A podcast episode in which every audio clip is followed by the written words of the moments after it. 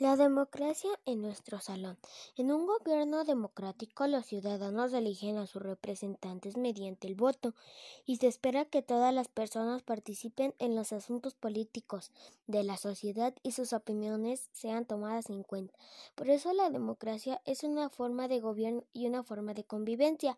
Para vivir en democracia es necesario tomar en cuenta todas las opiniones, respetarlas y resolver las diferencias con justicia. Las características de nuestro gobierno. La Constitución Política de los Estados Unidos Mexicanos establece que nuestro país es una república democrática, representativa, laica y federal. En ella los ciudadanos eligen a los gobernantes mediante el voto libre, secreto y directo. El gobierno federal está integrado por los poderes de la Unión Ejecutiva, Legislativo y Judicial. La democracia es importante. La democracia se construye en la participación de todos. Si pensamos y actuamos democráticamente, podemos solucionar los conflictos por medio del diálogo, al debate y el acuerdo. De esta manera, creamos un ambiente pacífico para convivir con los demás. La democracia en nuestro salón.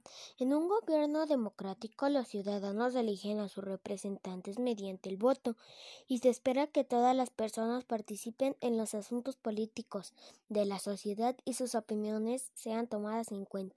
Por eso la democracia es una forma de gobierno y una forma de convivencia.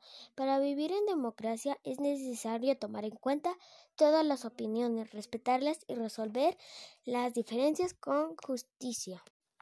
Las características de nuestro gobierno. La Constitución Política de los Estados Unidos Mexicanos establece que nuestro país es una república democrática, representativa, laica y federal. En ella los ciudadanos eligen a los gobernantes mediante el voto libre, secreto y directo. El gobierno federal está integrado por los poderes de la Unión Ejecutiva, Legislativo y Judicial.